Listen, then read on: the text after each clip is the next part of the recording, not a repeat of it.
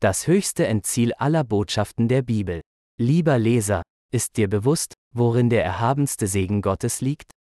Denke nach. Ist es in dem Wissen, dass du von Gott gewollt bist, oder dass du unter seiner Obhut stehst? Dass er dir zu essen gibt und eine ruhige Nacht schenkt? Dass er dich in deiner Krankheit heilt? Dass deine Bemühungen gute Noten erzielen und du lobenswert anerkannt wirst? Und vieles mehr. Ein Segen, der die oben genannten Beispiele übertrifft, ist das kostenlose Geschenk, als ein Sünder von Gott angenommen zu sein. Dies ermöglicht das Evangelium, in dem der Tod des Herrn Jesus auf Golgatha die entschiedenste Rolle spielt. Seien wir ehrlich, was bringt das alles, wenn man zuletzt sterben muss? Oder dass man schließlich seine Zeit auf einer Wolke, im schönen Nachthemd, gekleidet, mit Palme und Harfe in den Händen, in fröhlichem, vollem Herzensgesang, Halleluja. Halleluja, verbringt, einen ganzen Tag lang, eine ganze Woche, einen ganzen Monat, ein ganzes Jahr, die ganze Ewigkeit.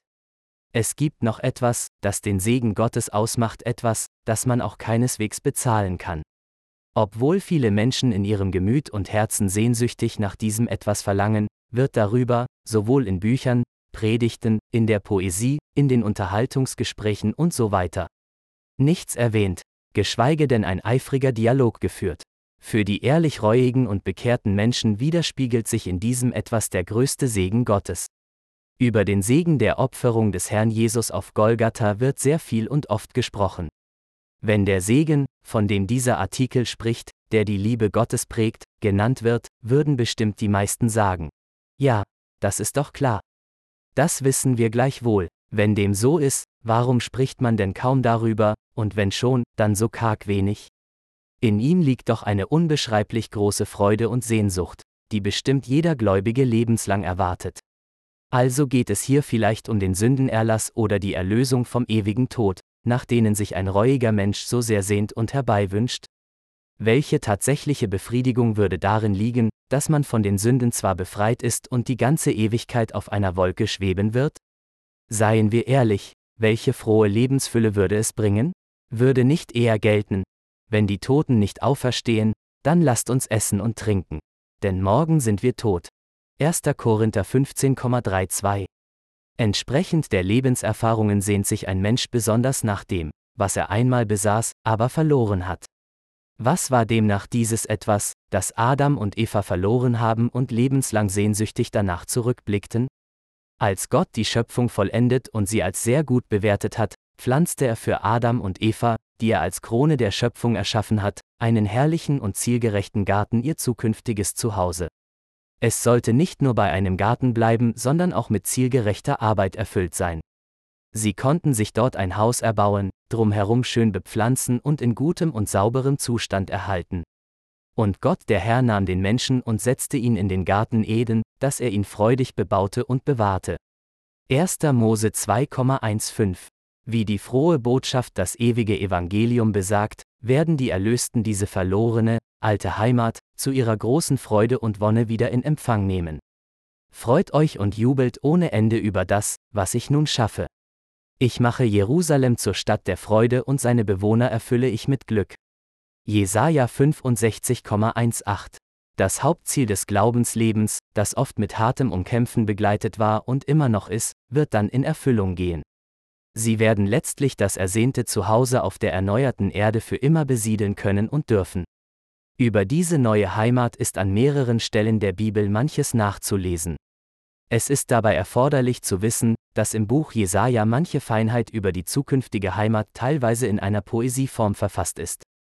Poesie ist eine Ausdrucksform, die reichlich Allegorie und beflügelte Worte gebraucht. Auf der erneuerten Erde wird kein langweiliges und abgedroschenes, sondern ein zurechnungsfähiges und fruchtvolles Leben herrschen, jedoch ohne jegliche Sünde und deren schlimme Folgen.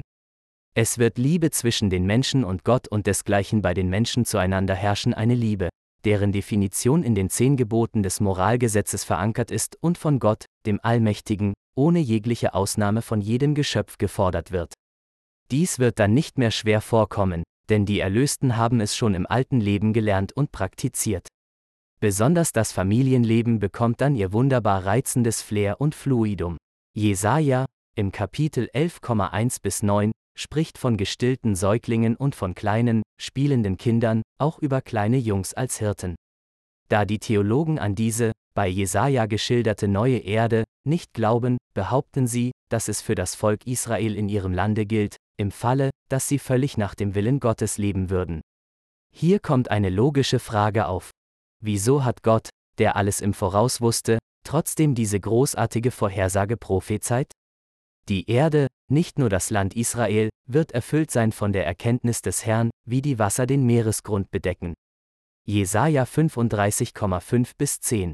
Dank der fortdauernden Sabbatschule, auch auf der neuen Erde, wird das Volk seine Erkenntnisse weiterhin entfalten, besonders über die Größe, Weisheit und die Liebe Gottes.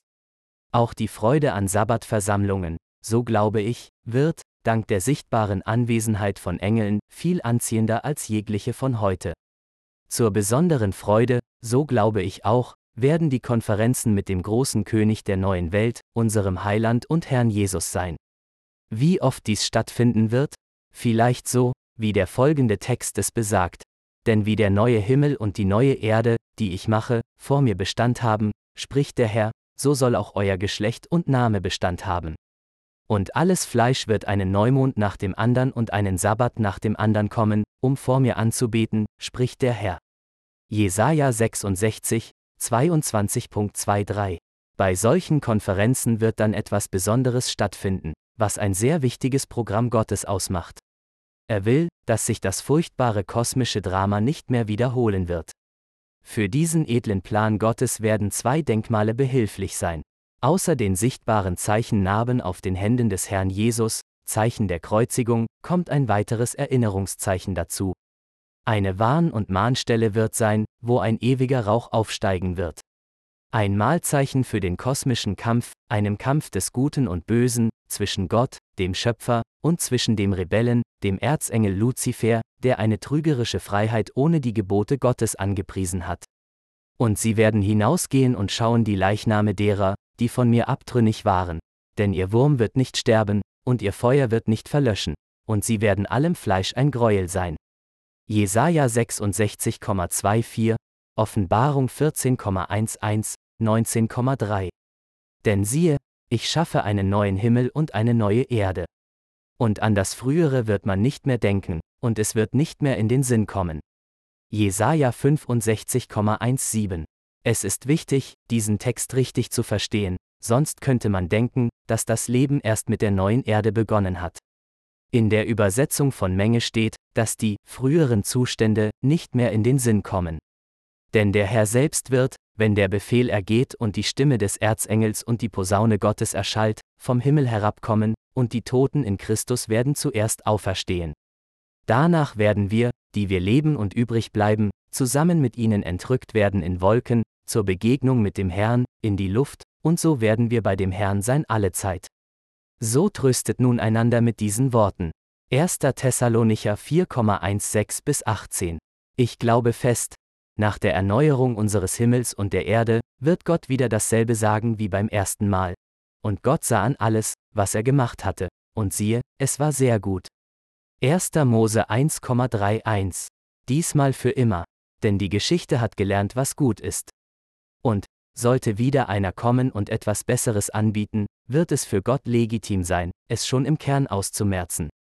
Anhang E. G. White. Der große Kampf, S. 673. Die Erde, ursprünglich dem Menschen als sein Reich anvertraut, von ihm in die Hände Satans verraten und dem mächtigen Feind so lange im Besitz gehalten, ist durch den großen Erlösungsplan wiedergewonnen worden. Alles, was durch die Sünde verloren war, ist wiederhergestellt worden. Gottes ursprüngliche Absicht bei der Erschaffung der Erde ist erfüllt, da sie zum ewigen Wohnort der Erlösten gemacht ist.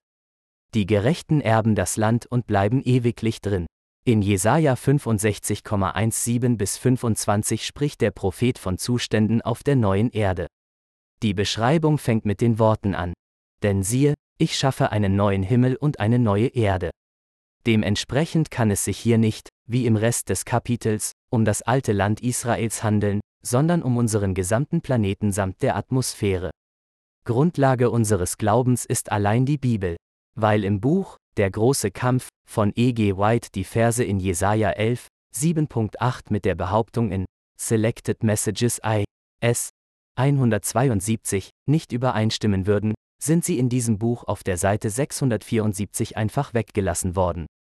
Der Vorrang der Bibel ist nicht belassen. Als Ergänzung zu dieser Ausarbeitung dient der Artikel Die neue Erde Sinn und Unsinn des Lebens, der auf dieser Webseite, Nummer 7, zu finden ist. Es wird aufrichtig empfohlen.